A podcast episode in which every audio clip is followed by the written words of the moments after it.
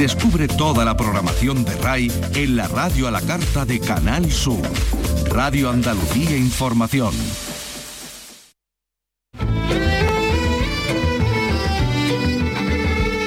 Andalucía es cultura. Con Maite Chacón. Radio Andalucía Información.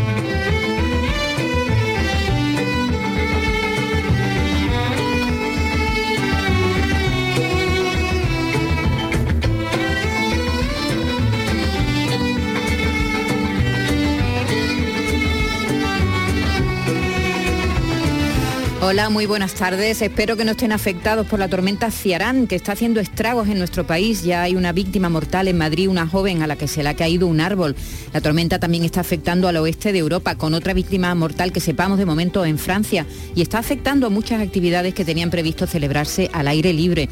El patronato de la Alhambra ha informado de un cambio en el recorrido por los jardines del Generalife. En muchas ciudades se han cerrado parques, polideportivos.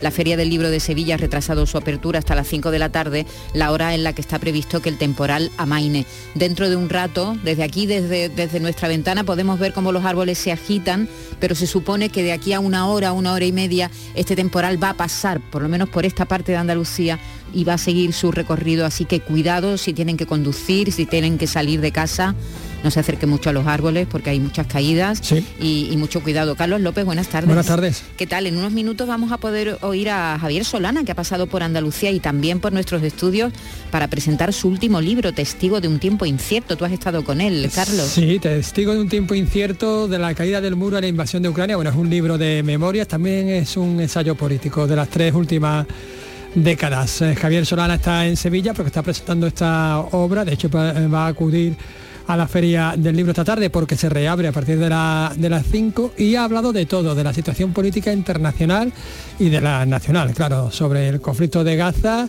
sobre la situación de la Unión Europea, Ucrania y por supuesto de la amnistía.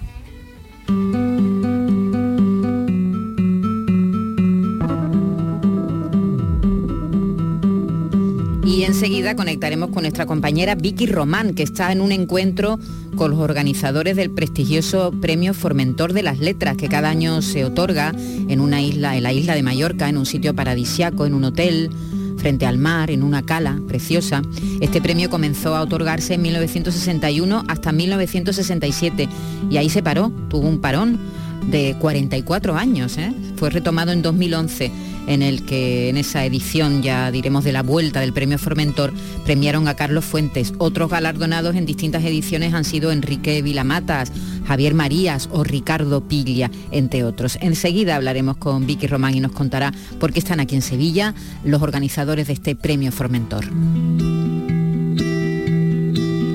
Y hoy ha comenzado Granada Noir y lo hace entregando el quinto memorial Antonio Lozano al escritor nicaragüense Sergio Ramírez, el primer autor centroamericano en ser reconocido con el premio Cervantes en 2017 y autor de una saga policíaca protagonizada por el inspector Dolores Morales.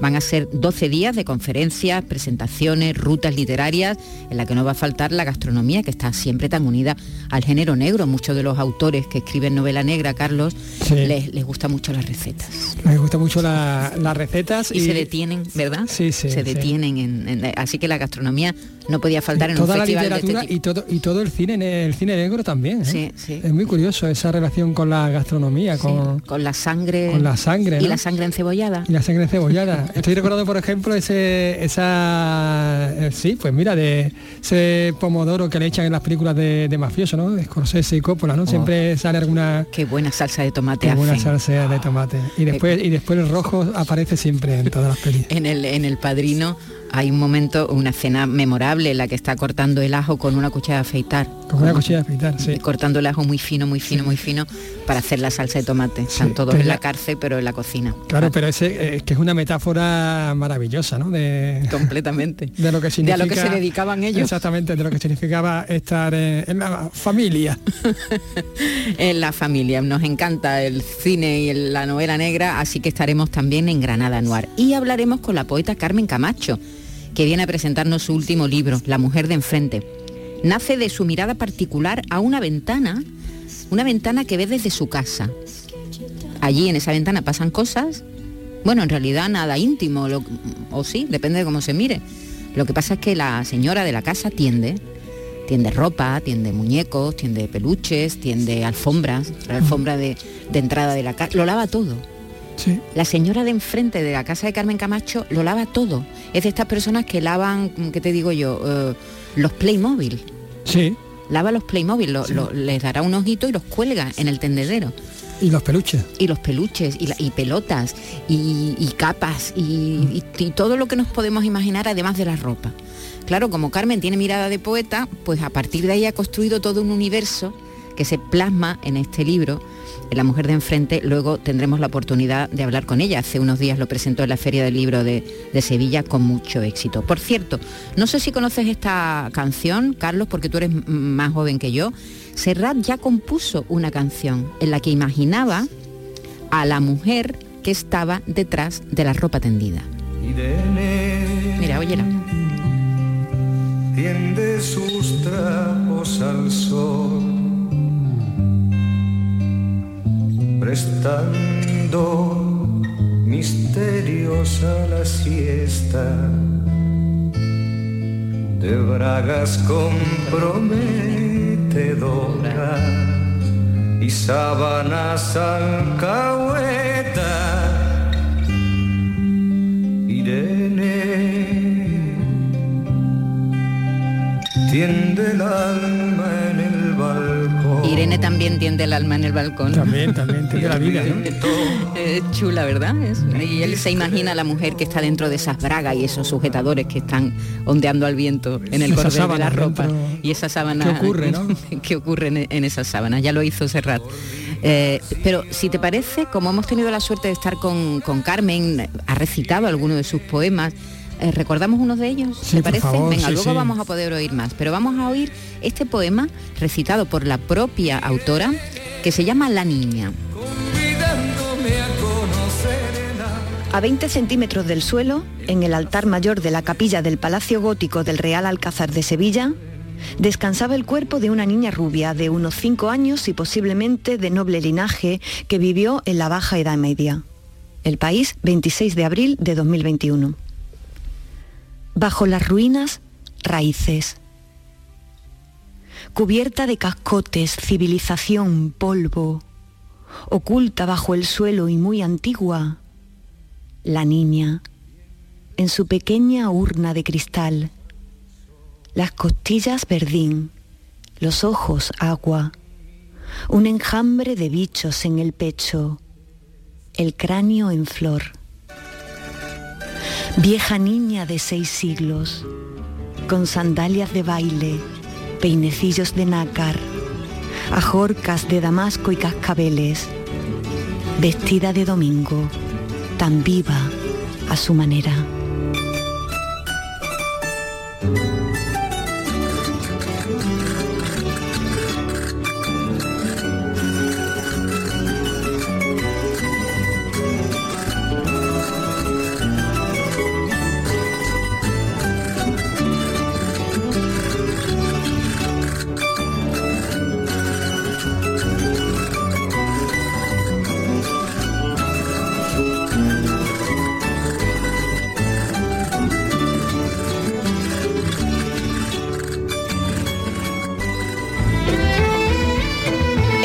Andalucía Información, Andalucía es cultura, con Maite Chacón.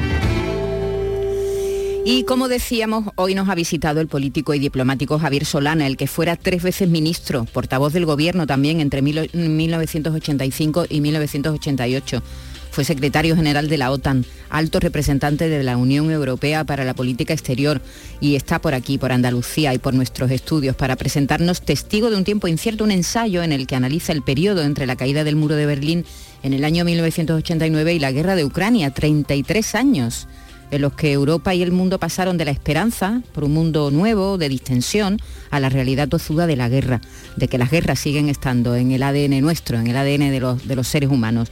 Carlos López ha estado con, él, has podido seguir eh, su conversación aquí con nosotros eh, y, está en Sevilla además porque acude precisamente a la feria, a la feria acude, del libro. Acude esta tarde, estará en, la, feria del libro, eh, porque acude efectivamente, presenta este, esta obra suya un poco entre, que transita un poco entre la memoria y, el ensayo político, ¿no?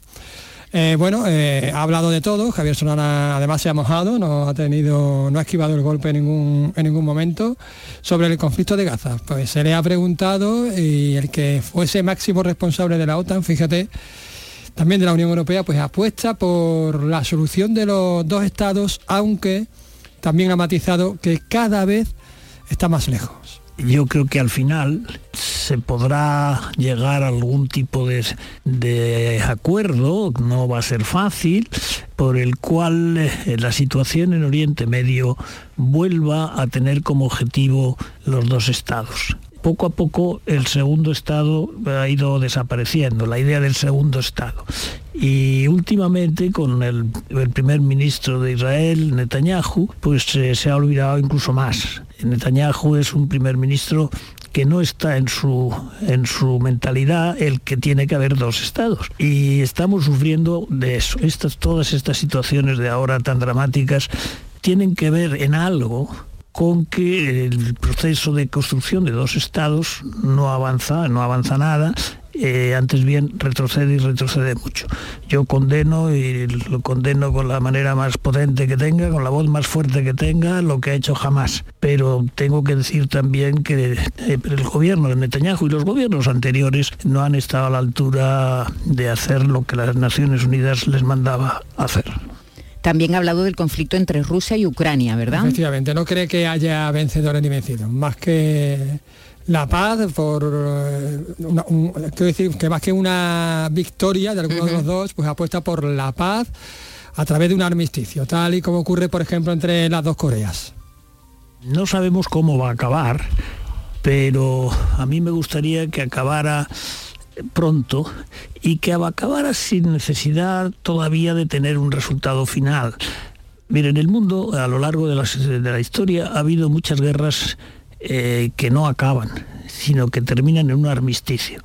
Es decir, que hay una, un alto fuego que dura mucho tiempo y que bueno que con el tiempo puede ir resolviéndose los problemas pero por lo menos sin que haya muertos eh, yo creo que lo primero que tenemos que hacer es buscar la paz. Y la paz no es un tema jurídico, la paz es que no muera gente. Y eso es lo que debía conseguirse lo primero también ha hablado sobre política nacional, claro. De lo que está todo el mundo hablando ahora. De lo que está todo el mundo hablando ahora, porque bueno, no se puede estar más pegado a la actualidad. Y sobre la amnistía, bueno, pues cree que el gobierno de la nación pues está haciendo un esfuerzo para normalizar las relaciones entre España y Cataluña yo no conozco la ley de amnistía y por lo tanto no sé lo que, lo que, va, lo que va a decir. Estamos a punto de conocerla. No me atrevo a hacer ningún juicio hasta que no la vea. A mí me parece que están haciendo todos los esfuerzos por parte del gobierno, a mi juicio, para intentar recuperar eh, eh, una situación en, Cataluña de mayor tranquilidad y que no vuelva a pasar ninguna de las cosas que hemos vivido entre Cataluña y el resto de España. Y yo creo que este es un intento y vamos a ver cómo, cómo, cómo sale. No conozco la ley y por lo tanto, no, aparte no soy jurista, ¿no?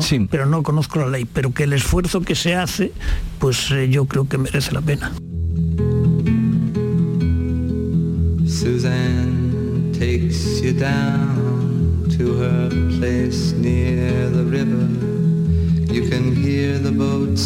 Es un político, un diplomático, pero bueno, también tiene tiempo para la música. También es un ser humano, aunque, aunque no lo creamos, pues también es un ser humano. Y vamos a terminar con un, un poco de, música porque Javier Solana ha hecho referencia a una canción, que es este tema, este tema que escuchamos, Susan, de Leonard Cohen eh, ¿Por qué? Pues porque le recuerda un momento muy importante de su vida. Fíjate, este hombre, ¿no? que, ha comido y ha, tomado el té con todo el mundo, desde Putin hasta la reina de Inglaterra, pues el momento más importante de su vida era otro. Yo me casé y yo vivía en Estados Unidos en entonces. Me casé, vine a España a casarme y eh, el regalo de boda fue eh, el volver de de España a Estados Unidos en un barco. Y Susan era la canción con la que eh, cuando en el, no pasaba nada, digamos, la, música de fondo siempre en el, barco era Susan. Y yo me enamoré de esa canción y esa canción me trae enormes recuerdos.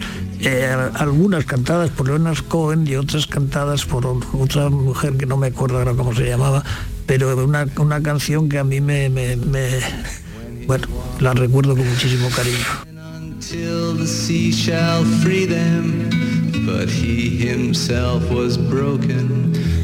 Javier Solana, en un momento muy, muy importante, eh, lo que está ocurriendo en el mundo tiene a la diplomacia completamente alterada, no sabemos qué es lo que va a pasar porque hay muchos frentes abiertos, no solamente estos dos que son los más mediáticos, parece que ahora el conflicto en Gaza ha silenciado el de Ucrania, pero además del de Ucrania existen otros muchos conflictos en el mundo por eh, ejemplo, la, irrupción de tres, de tres grandes países, los que se llaman los BRICS, ¿no? las potencias del futuro, las superpotencias del futuro, que son Argentina, Irán y Arabia Saudí. Irán y Arabia Saudí son enemigos íntimos. Y, además, y, el peso, ¿no? Que parece que el peso diplomático y de, y de peso en el mundo y importancia política en el mundo se está variando hacia Oriente. Se está trasladando hacia, China, desde hace y, de hecho en el libro también, ¿verdad? se, habla de, de, Europa, de Estados Unidos y de China y de Rusia, claro y de Rusia, pero, pero Rusia él, lo define como una potencia en decadencia, una potencia que va, digamos, perdiendo terreno, está cediendo terreno. Y de hecho este es un ejemplo, la guerra es este un ejemplo. Y la guerra es un ejemplo. Sí, claramente. La, guerra, claro, evidentemente eh, es una manera... Rusia quiere, quiere alcanzar, no, quiere cerrar su frontera, mm. no quiere que, la OTAN llegue a... Esté, cerca de, su frontera. Claro. Bueno, pues... Que ya lo eh, está en Finlandia, ¿eh? sí ya no está en Finlandia. De hecho han puesto una valla. Han puesto un muro. muro. Efectivamente, han levantado un muro en la frontera, algo bueno, pues el libro comienza con, el, con, la caída del muro de, Berlín, y, casi termina con la instauración de otro muro, ¿no? Otro muro. entre Finlandia y Rusia, que además de físico es un muro también muy importante y, mental, ¿no? Un muro mental. Eh, bueno, pues este ha sido el paso de Javier Solana por Andalucía y por aquí, por Canal Sur y por Radio Andalucía Información.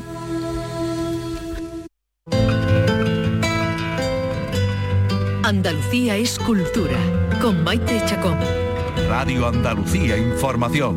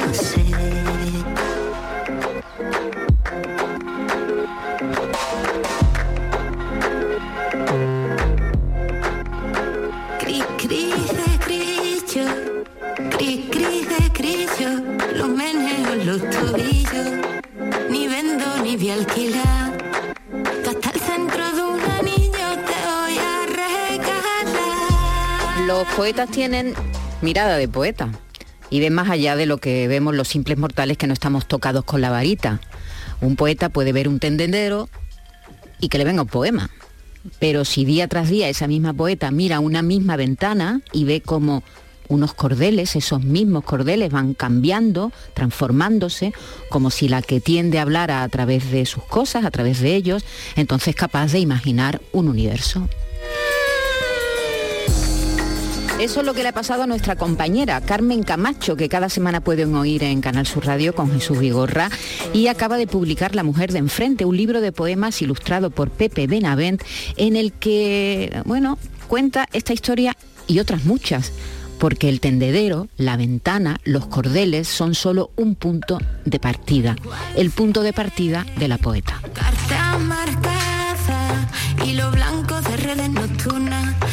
Cadena rota, cabeza al revés.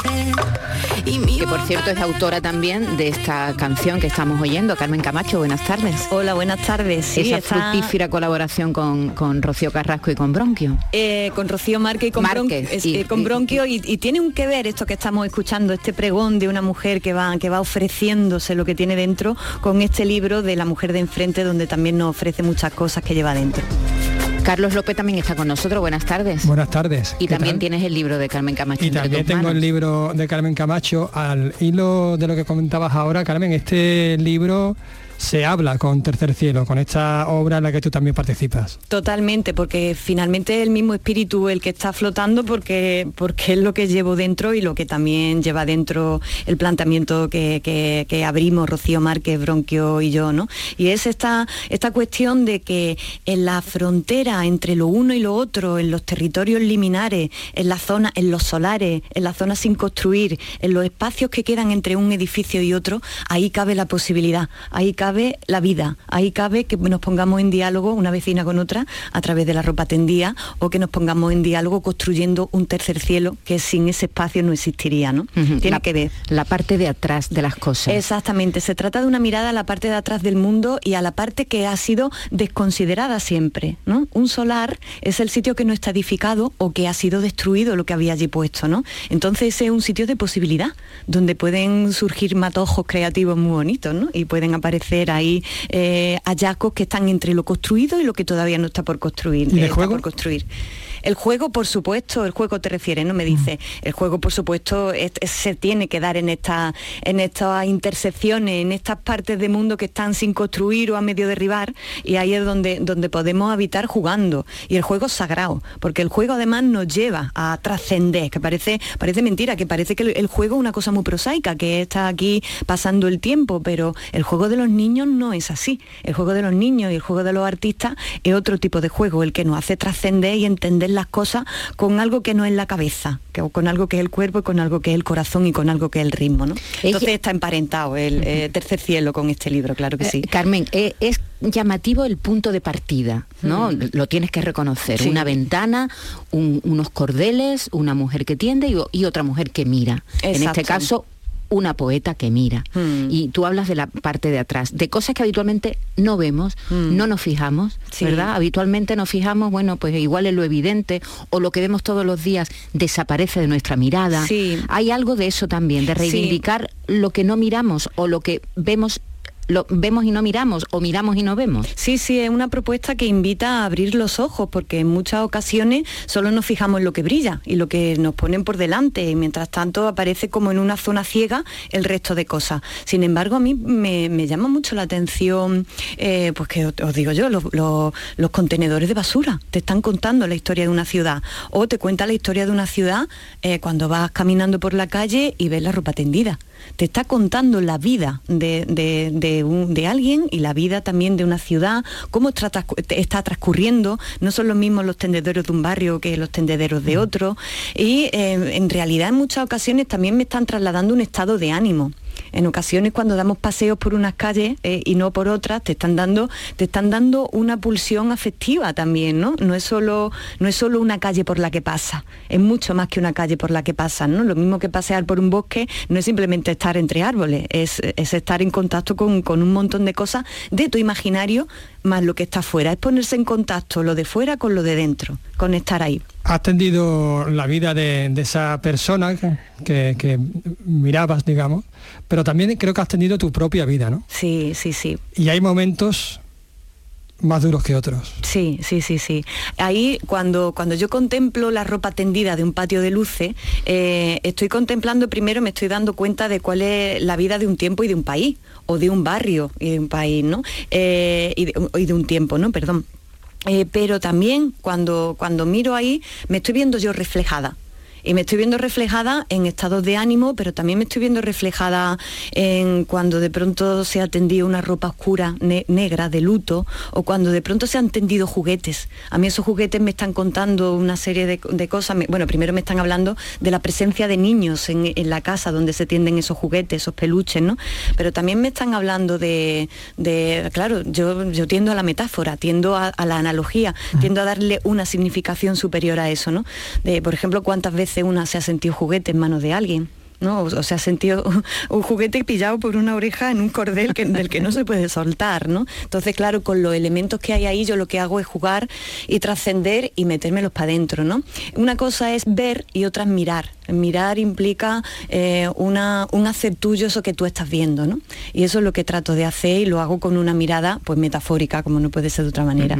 Y cuando tienes la idea, cuando, cuando surge la chispa, cuando dices, aquí hay algo, voy a rascar, ¿no? A ver qué encuentro. Eh, ¿Pensaste muchas veces en quitártelo de la cabeza? ¿Pensaste, esto, qué interés va a tener esto, no? Eh, lo, pensaste, ¿dudaste pues en hacer? Porque has hecho un poemario entero. Sí, no, no dudé, lo complicado para las personas que estamos en, cuestiones creativas eh, no es tanto decidir un tema, sino sostenerlo. Es decir, eh, esto llevarlo a cabo eh, y creer en que eso merece la pena o merece la alegría llevarlo a cabo, ¿no? no es tanto, uy, no voy a creer en este proyecto, sino eh, voy a sostenerlo y voy a creer en él, pero desde la construcción de él, ¿no? Yo estaba segura de que eso merecía la pena, a mí me, valía la pena. Yo cuando por la mañana miraba el patio de luces, lo que a mí me entraba por la ventana me, estaba contando cosas que me concernían, que me importaban a mí, entonces, y que creía que también podían ser importantes para los demás. Ahora, sostén el proyecto y llévalo a cabo, ¿no? Eso es trabajo. Claro, y en muchas ocasiones... No es solo la chispa, no es solo la chispa creativa, es el trabajo también. Para, para quienes nos dedicamos a esto y en especial para las mujeres que nos dedicamos a esto, la conciliación no es de conciliación de vida familiar y de vida, eh, de vida laboral, es conciliar tu vida familiar, tu vida creativa y tu vida laboral, que esa es meter un tercer elemento, ¿no? Y entonces, claro, a veces llevar a cabo un proceso creativo es lo difícil porque que estamos interrumpidas por, miles de ruidos y miles de cosas que hacer, ¿no? Entonces, de hecho hay un, texto ahí que habla precisamente de, la escritura, de cómo escribir, ¿no? Y dice, no, no, no descuido, no descuido, no me descuido a mí misma, descuido la escritura, ¿no? Eh, descuidar lo creativo es descuidarse una misma. Eh, Carmen, eh, nosotros lo que hemos tenido la suerte de estar al lado de Carmen o, o viéndola asiduamente en todo este proceso, hemos visto algo muy impresionante, que son las imágenes, mm. porque tú nos enseñabas mm. esas imágenes. Mm. Esas imágenes en el libro se han transformado en ilustraciones.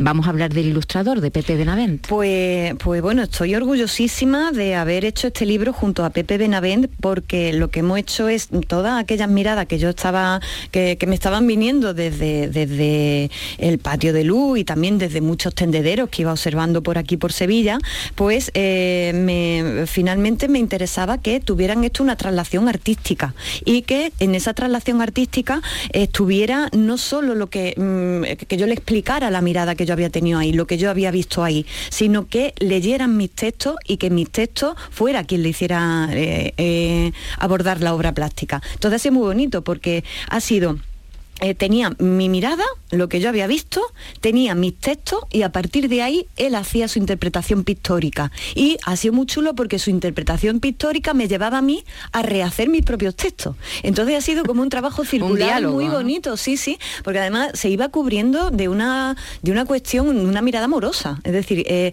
cada vez que pasaba por el tamiz de Pepe Benavén, eh, de pronto había como en mí una chispa, me volvía a inspirar. Entonces ha habido ahí como un recorrido en círculo donde yo estaba recibiendo lo que él iba haciendo y yo iba modificando los textos porque encontraba matices en aquello que había hecho. ¿Es la primera vez que te ocurre esto, este feedback? No, eh, tengo, tengo la suerte de que esto me ha pasado porque una de las cosas que, a mí me interesa mucho es que eh, yo creo que la poesía es eh, una bella arte, lo mismo que puede ser la pintura o la música. A mí me parece que no es un género literario, sino que es algo, es trabajar, tu materia artística son las palabras, ¿no? Y entonces siempre he enreado con, con, otros artistas. De hecho, estábamos escuchando antes a, Rocío Márquez, pero he hecho un montón de cosas con fotógrafos, he hecho un montón de cosas con pintores, con artistas de arte contemporáneo, con bailarinas con, con cantaores y, yo creo que eh, retroalimentarse es una salida muy buena para la creatividad, porque cuando tú estás trabajando ya con una materia artística que ha sido elaborada, eso tienes tú ahí la inspiración mm. dentro. Entonces cuando tú elaboras sobre eso, empieza a aparecer un diálogo y ese diálogo empieza a enredar y te empieza a llevar a, a, a momentos creativos muy buenos y no solo a momentos creativos muy buenos, sino a momentos personales. Yo creo que de estas relaciones artísticas a mí lo que me han quedado han sido grandes amigas y grandes amigos, la verdad. Eh, vamos a empezar a oír algún poema, ¿no? Bueno, muy bien. Venga, Pues- ¿cuál oímos? Pues vamos a escuchar el de, por ejemplo, el de Paraíso, que creo que queda bastante encuadre a esto. Hay un paraíso en el umbral, un campo de nubes en los connes, un territorio empíreo, evolutivo y movedizo entre lo uno y lo otro, entre pasado y porvenir, pensamiento y emoción, memoria y deseo, sueño y vigilia, noche y luz, mundo y nos. Este lugar, despreciable para los taxidermistas de la certeza, es un lugar sagrado. Tercer cielo, alféizar, patio de luz, casa sin casa, universo liminar. Aquí.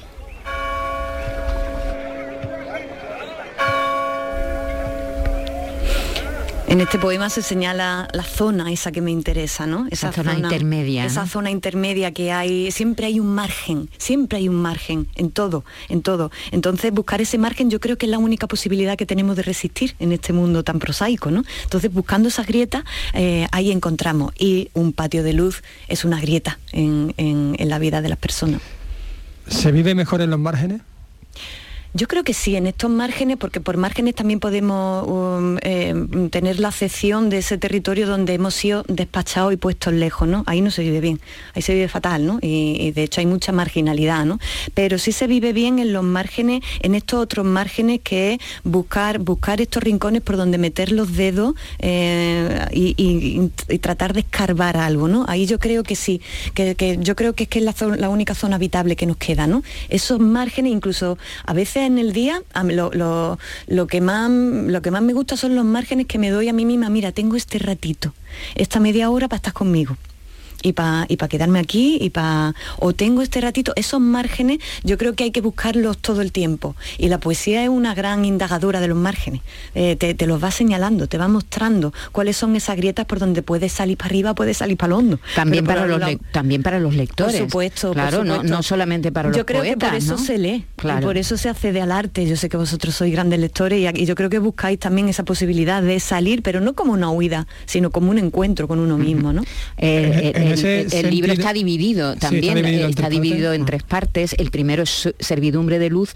que es, diremos, ahí sí que es más bien ella, vamos a hablar de ella Hmm. un poco, ¿no? Más Sí, sí, sí. a la que tú llamas diosa. ¿Por qué la llamas Sí, diosa? es, eh, cuando hablamos de ella hablo de, de una creadora. Yo lo que veo cuando, cuando en esto, en esta, en estas ilustraciones, ¿no? cuando, cuando las veáis que, que están la ropa tendida en un patio de luz, eh, yo lo que veo ahí es una, una deidad, que una creadora, con mayúscula, con minúscula, que está componiendo un universo cada vez, en, en un universo y una obra de arte efímera sobre un abismo, que es el, el abismo del patio, del patio de luces. Y me dirán algunos, uy, qué exagera eres. Pues yo lo que veía era belleza todo el tiempo y veía a alguien que con cariño tiene un rato de soledad donde está eh, com- componiendo con un primor alucinante, pero con una belleza alucinante, eh, su ropita tendía, ¿no? Y está contando ahí, no, no- no quiere contar nada, pero lo está haciendo, ¿no? Está, está, está generando eso, ¿no? Entonces, eh, yo solo emparento con con las diosas que están dentro de nosotras, de cada cual, eh, o vamos a llamarlo con los arquetipos femeninos, que muchas veces pensamos que lo- lo- la simbología femenina, los arquetipos femeninos están relacionados con mujeres muy jóvenes, voluptuosas, con millones de curvas y con no sé qué. Pues, pues yo veo mucho más mm, deidad en muchas ocasiones en una señora de un barrio de Sevilla con su bambito puesto que está tendiendo la ropa y está, y está en sus cosas y está haciéndolo, ¿no? Entonces eh, es un reconocimiento a, a esa sustancia femenina que a mí me importa y que creo que, que nos aporta una diferencia a las mujeres, la verdad. Mm. Esta obra, en ese sentido que tú acabas de mencionar, no hubiese sido posible si lo hubiese hecho en el barrio de Salamanca. Ahí no pueden hacer. Mm, mm, sí, ahí lo podría hacer. Lo único que esa deidad probablemente sería una señora de Filipinas, que estaría, pero sería una deidad igualmente, ¿no? Sería la persona que tiende la ropa, ¿no? Eh, la indumentaria sería otra eh, y, y tendría derechos de marca, quizás. Eh, esto estamos hablando de, de- de ropa normal y corriente de cualquiera, ¿no? Es- De, hecho, no es identificable nada, ¿no? De, de un- de hay elementos un- porque son de todas. Hay un componente de clase Sí, por supuesto, por supuesto que sí, sí, sí, sí, sí, hay un componente de clase. Hay, una mirada a, un mundo de la clase trabajadora que parece que tiene una vida prosaica donde nunca pasa nada y, simple, y, no es así, está, está circulando un cariño, está, está, circulando un afecto, está circulando un día a día donde, donde hay monos de trabajo, donde hay mochilas, donde hay pijamitas de niños, donde hay trajes de gitana. Eh, está circulando una vida que tiene ciclos, que tiene ciclos, que tiene rituales. Van marcando el año también, las estaciones. Es que no, hemos no, hemos desprendido mucho de los ciclos y sin embargo en, nuestra vida personal interna vivimos ciclos, tenemos nuestros propios rituales, tenemos nuestros, nuestros propios ritos de paso, tenemos entonces todo eso, todo, toda esa, ese mundo simbólico está en la vida de cualquiera y, tiene ese componente de clase, tiene ese componente de cómo cualquiera eh, de, cierta clase trabajadora, con ciertos eh, miedos, con ciertas incertidumbres, con ciertos mm, requisitos diarios, también están componiendo eso y lo componen de una manera, a mi entender, incluso muy romana, porque somos, aquí en Andalucía somos muy romanos, de, la antigua Roma. Vamos Seguimos con nuestros rituales, fantásticos. Claro que sí, vamos a, a oír un segundo poema, ¿te parece? ¿Cuál? Muy bien, pues si queréis el poema Platón, el tendedero de Platón. Igual que la Aymara pone el futuro atrás, pues no se ve, y el pasado por delante y lo divisa, así surgías de la sombra hecha materia, tú que te criaste cenital, como sin cerco, inmaculada de narices. Ya no eras impecable sino propia, y daba gloria verte brotar de las tinieblas despacito, sin querer pedir perdón ni dar las gracias. Naciste del embés en un osario, la ausencia de ti misma te procrea, carnal y curva, tan hermosa, venida de la muerte. Me ungieron dos parteras de ojos mansos.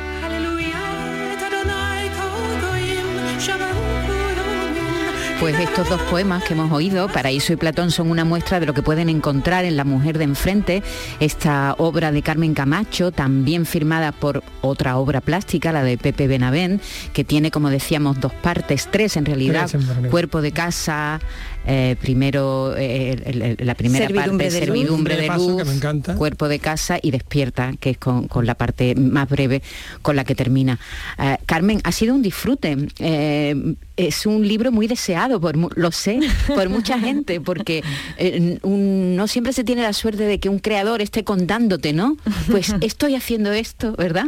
Y hemos estado pendientes de, tu creación durante mucho tiempo y por fin la tenemos en la mano y la podemos disfrutar. Así que te doy la enhorabuena. Pues muchísimas gracias porque además he recibido vuestro afecto y vuestro cariño durante el proceso también, ¿no? Y es muy bonito sentirse acompañada en estas cosas tan locas de escribir poesía en estos tiempos que corren. Muy bien, Carmen Camacho, un abrazo hasta siempre. Un abrazo. Con un ala rota, la lontra encana, en la jaula de sí misma le canta.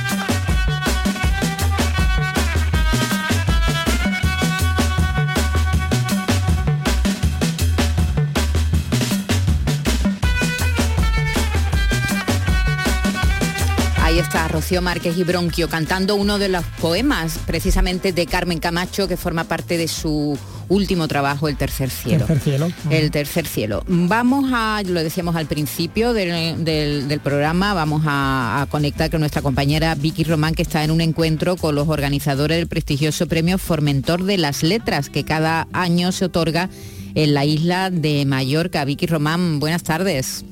Hola, ¿qué tal Maite? Muy buenas tardes. Bueno, sí, estamos aquí eh, convocados por el presidente del jurado de este prestigioso premio eh, literario internacional por Basilio Baltasar, también eh, escritor y que por cierto va a publicar en breve una, una novela y que bueno, pues nos comentaba ¿no? aquí a periodistas de del sector de, la cultura y de, los libros, ¿no? Pues algunos aspectos respecto a este premio, como te decía, no tan, tan prestigioso de, carácter internacional que se entrega ah, cada año desde el 2011 eh, en Formentor, después de una recuperación de, porque es un premio que tiene mucho, ah, mucha historia, mucha trayectoria, se empezó a dar en el 61, que fue a Juan García Hortelano, y ah, el internacional se lo llevó nada menos que eh, José, Jorge Luis Borges y, Samuel Beck que fueron los galardonados en esa primera edición, pero el premio pasó, bueno, pues por una época en la que se quedó en suspenso a partir del 67. 44 años, ¿verdad? Estuvo y desde el exactamente, Y del 2011 que se recuperó eh, entregándose en esa edición a, Carlos Fuente, pues hasta ahora, como decíamos, pues se, está entrega, se ha ido entregando en la, en la isla de Mallorca, en Formentor, en ese hotel Formentor, porque, bueno, el mecenas, digamos, de los premios es el propietario, ¿no?, de la cadena uh, Barcelona y de ese, hotel allí también eh, en Fomentor, el lo importante que es la, iniciativa privada, ¿no? Lo destacaba hoy Baltasar, eh, Basilio Baltasar en este, en este encuentro.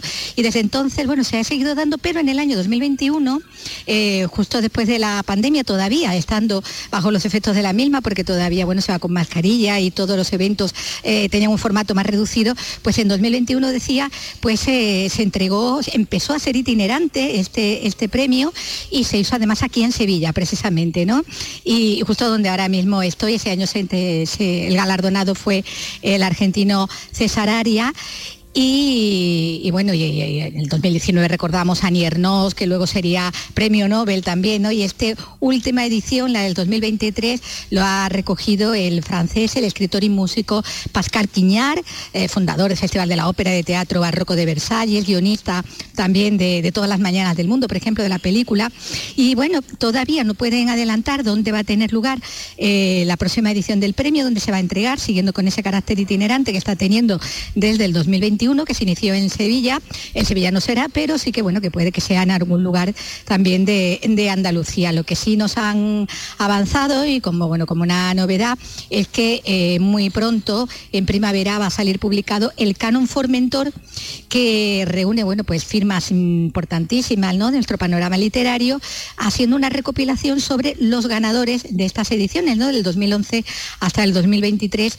Eh, hace una semblanza y es a cargo pues, de expertos en cada uno de esos autores sobre cada uno de, ellos. Este, este libro además bueno, pues recoge el espíritu ¿no? que mueve estos premios tan, tan prestigiosos que siguen una estructura bueno, pues muy similar al Nobel, ¿no? al Nobel de, literatura. y bueno, da cuenta del prestigio que tiene y del prestigio que tienen sus premiados el hecho de que, como decía, ¿no? El primero eh, que se entregó el primer premio internacional eh, fuera en el año 61 a Jorge Luis Borges y a, Samuel Beckett, ¿no? Lo cual pues, marca pues ya pues un poco la línea, ¿no? en, ese canon, En ese canon aparecerán nombres como Enrique Vilamata, Javier Marías o Ricardo Piglia, que son ganadores en esta... De o Goitisolo. O Goitisolo, efectivamente, que fue de los primeros, ¿verdad? No sé si el primero o el segundo. De después, de Carlos exactamente, primero fue Carlos Fuente y luego Goitisolo. O Mircea Cartarescu, ¿no? Por decir otro, También, también, efectivamente bueno, pues estupendo, que te dejamos allí con, los organizadores, que sigue, sigue allí enterándote de cosas del Premio Formentor. Un abrazo, Vicky. Venga, chao. Hasta luego. Andalucía es cultura, con Maite Chacón. Radio Andalucía Información.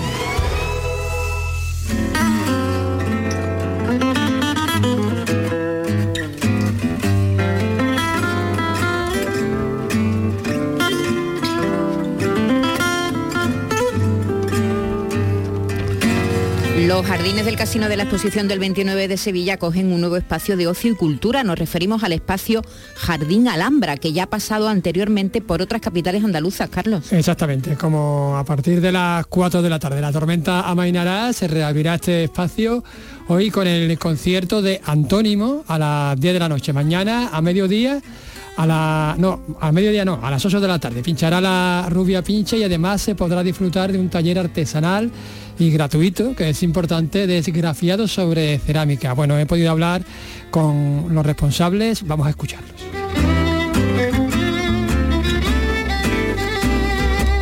Pues aquí nos encontramos en este oasis eh, en medio de la ciudad, que son los jardines del Casino de la Exposición, del Casino del 29, donde se ha instalado pues este recinto cerrado, Jardines Alhambra, precisamente, que bueno, eh, pretende ofrecer pues una oferta cultural, una oferta de ocio también, una oferta lúdica y una oferta de, entretenimiento distinto con talleres, con oferta gastronómica y con conciertos. Vamos a hablar con los responsables. Vamos a empezar por Silvia Delgado, que es la directora de marketing de cerveza Alhambra. Hola, ¿qué tal, Silvia? Hola, buenas tardes. Muy bien, muchas gracias. Y bueno, esa es la intención un poco, ¿no? Ofrecer un espacio diverso, con una oferta diversa que incluya desde la cultura, bueno, hasta lo lúdico, hasta que te puedas tomar una tapita, ¿no? Exactamente. Nosotros lo que pretendemos es crear un espacio donde puedan venir los sevillanos y nos visiten y se detenga en un momento determinado el tiempo para poder disfrutar de una buena cerveza con amigos, de un buen concierto, de un buen DJ, de una buenísima gastronomía, porque tenemos tapas eh, diferentes y también, por supuesto, de talleres. Tenemos diferentes talleres que me encantaría que consultarais en la página web, pero yo creo que es una oportunidad para hacer talleres diferentes, tanto de arte floral como de gastronomía, bueno, cosas interesantes y diferentes para todos los sevillanos. Este oasis eh, de la ciudad, que como ya ha pasado la tormenta, es un sitio para disfrutar totalmente, vamos a conocer también, por supuesto, la oferta cultural de la mano de quién, de quién va a ser de nuestro Tali Carreto. ¿Qué tal, Tali? Hola, Carlos, ¿qué tal? ¿Cómo estás? Bueno, pues cuéntame. vamos a tener también sesiones de DJs. Eh, va a haber de todo porque el, espectro es muy amplio dentro de los DJs.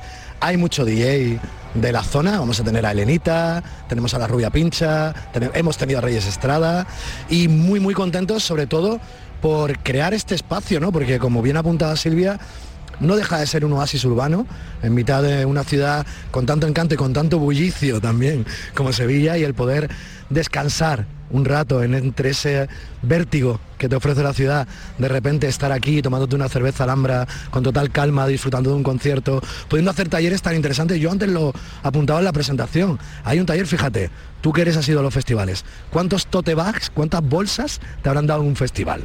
Cienes y cienes, cienes y cienes. ¿Qué haces con esas bolsas? Pues al final aquí va a haber un taller de ganchillo para customizar esas bolsas, que te queden todavía más bonitas y crear bolsas nuevas. O sea, es increíble, ¿no? Es una oferta muy variada, muy atractiva y que yo creo que te ofrece tanto un espacio de recreo como un espacio de inventiva. Efectivamente, un espacio de inventiva. Vamos a repasar un poquito la, oferta cultural, que es lo que nos interesa a nosotros. Este jueves antónimo y después, bueno, dentro de los DJs, pues Reyes Estrada, Elenita, tambaleo, un tal Tari Carreto. Un tal, un tal, por ahí.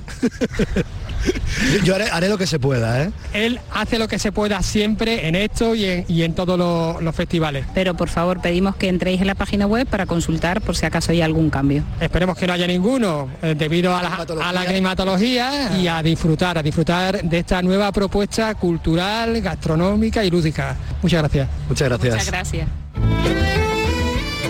En Radio Andalucía Información, Andalucía es cultura, con Maite Chacón. Y, hoy ha comenzado Granada Noir y lo hace entregando el quinto memorial Antonio Lozano el escritor nicaragüense Sergio Ramírez, el primer autor centroamericano en ser reconocido con el premio Cervantes en 2017 y el autor de una saga policíaca protagonizada por el inspector Dolores Morales. Serán 12 días de conferencias, presentaciones, rutas literarias en los que no van a faltar la gastronomía que como sabemos está tan unida al género negro. Vamos a hablar con uno de sus directores, con Jesús Lenz. Buenas tardes Jesús. Hola, muy buenas tardes. Te pillamos comiendo creo que con Sergio Ramírez. Ahí estamos, ahí estamos, justamente, precisamente ahora, unas habitas con jamón y con huevos de aquí de la tierra. Estupendo. Estupendo, qué maravilla. Muy bien. es que no es la primera vez que interrumpimos a alguien que esté, está cenando con una mm, eminencia, pues porque esta hora es una hora un poco rara para, para, estas cosas, para la cultura. Eh, pero estamos encantados de saludarte, Jesús. Comienza Granada Noir con una gran estrella de, de la literatura latinoamericana, de una, una gran estrella de la literatura en español, ¿verdad? Sergio Ramírez.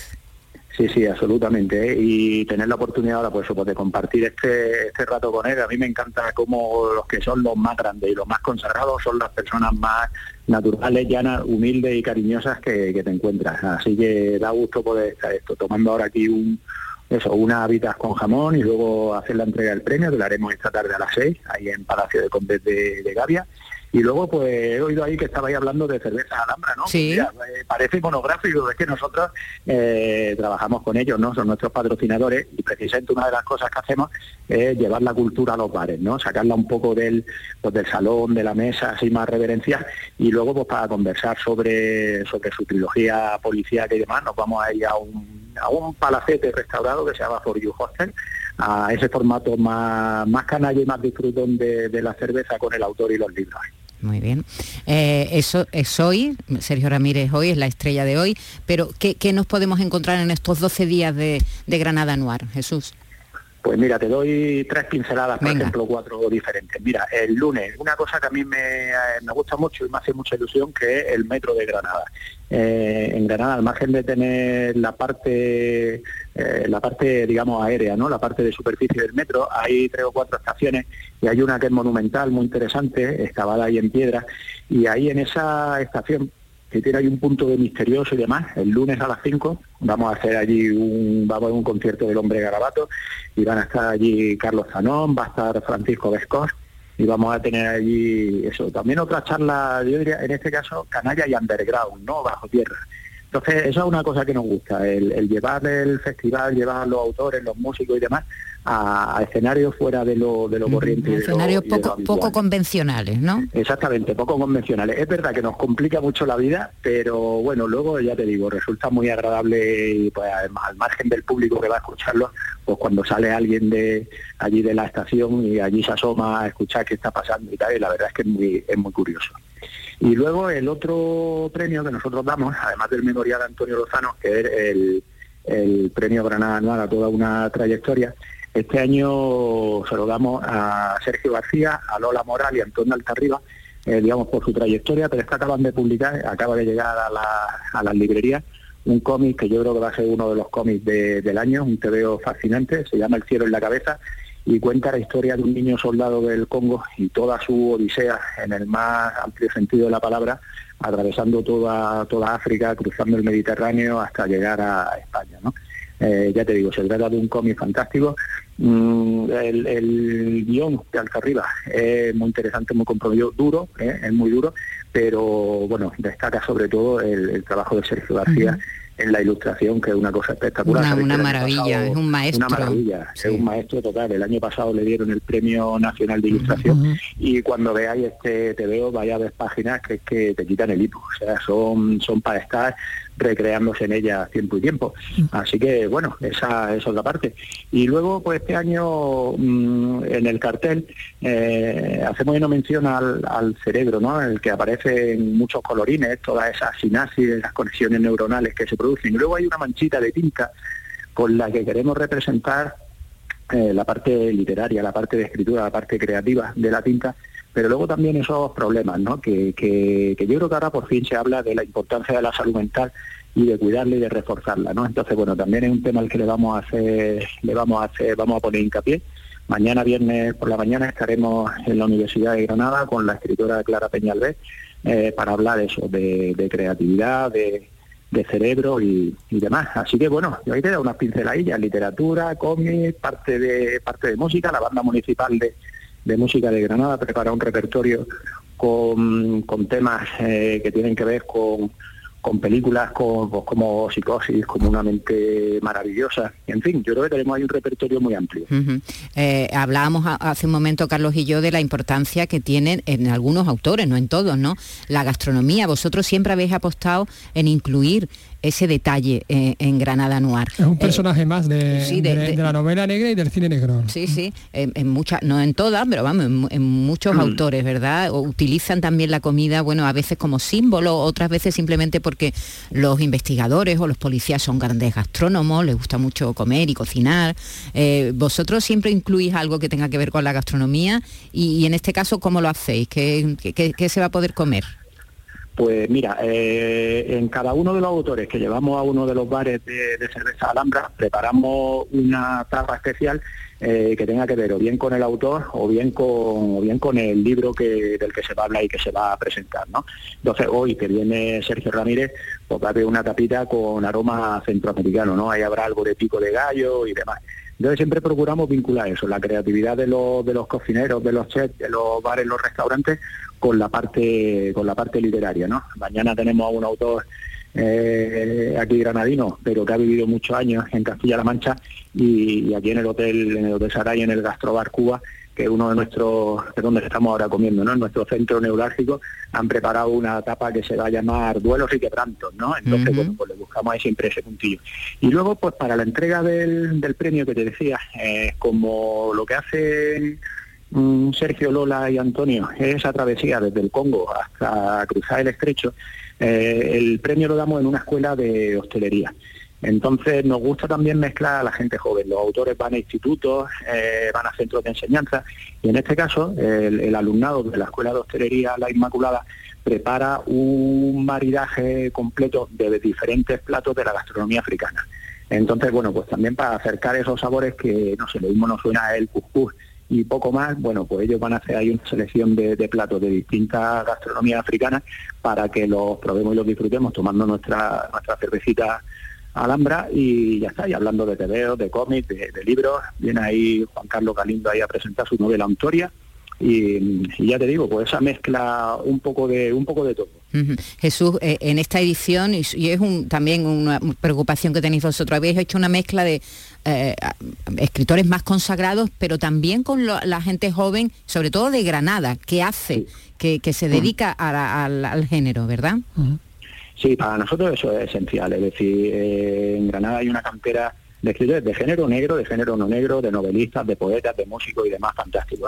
Tenemos la suerte de contar con tres autoras de primer nivel nacional que van a un montón de festivales que las llevan juntas o por separado, que son Men María, eh, Clara Peñalver y May Ayamonte, y con ella vamos a cerrar el festival y lo vamos a hacer de una manera yo creo que singular, ¿no? Vamos a organizar una ruta por diferentes espacios de Granada que ella han utilizado en sus novelas policíacas. Entonces, pues que nos cuenten el porqué, la parte histórica, dónde apareció el cadáver, por qué lo pusieron allí y demás. Y yo creo que va a ser un fin de fiesta bonito. Y, luego, pues como tú dices, ¿no? Vamos mañana viernes en Librería Picasso, van a estar Nicolás Diez, va a estar José Piqueras y va a estar Andrea Andel y luego este Hermógenes Padón.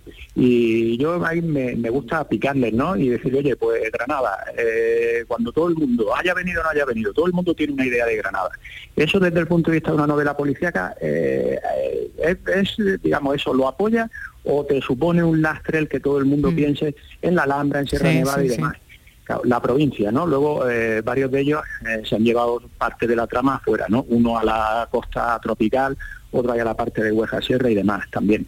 Mm, y, luego lo que tú estabas hablando de, la parte de gastronomía y lo pares, eh, yo creo que es muy interesante porque al final a un novelista el, el hecho de poner a un pues, a un detective, a un policía, a un periodista, llevarlo al bar, eh, ¿qué es lo que permite? Pues que al hablar con el camarero, hablas con los, con los, pues, con otros parroquianos, al lector pues le vaya haciendo una, una recapitulación de, todo lo que ha ido pasando. ¿no? Entonces es un recurso literario que funciona muy bien, eh, somos gente de bares, nos gustan mucho los bares, con lo cual no es nada forzado. Entonces, bueno, pues también ahí le, ahí les pico, ¿no? Digo, oye, venga, contadnos secretos este bar donde van, eh, dónde está inspirado, a dónde tenemos que ir a conocer a este claro, y eso para vosotros es, oro, eso es oro. Jesús Lenz, un abrazo, te dejo con Sergio Ramírez, dale un abrazo de nuestra parte y que disfrutéis de esas habitas con jamón sí, tan estuvo en Sevilla, por cierto, Sergio. Sí, estuvo aquí también en la Feria del Libro. Un abrazo y muchas gracias y suerte en el festival. Muchísimas gracias, un abrazo. Adiós. El lunes, el hombre garabato, van a estar en el metro de Granada. Pero como nosotros pues, seguramente no podremos ir, pues aquí os dejamos con ellos. ¿Te parece, Carlos? Qué coraje, pues sí. Pues sí, qué coraje. Hasta mañana. Hasta mañana. Adiós.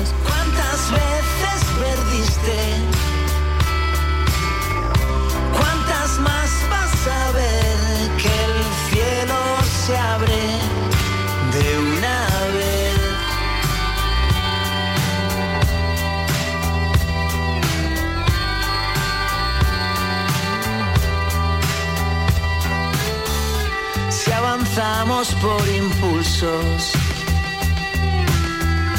aunque no podamos ver. Si una sombra no es más que tu cuerpo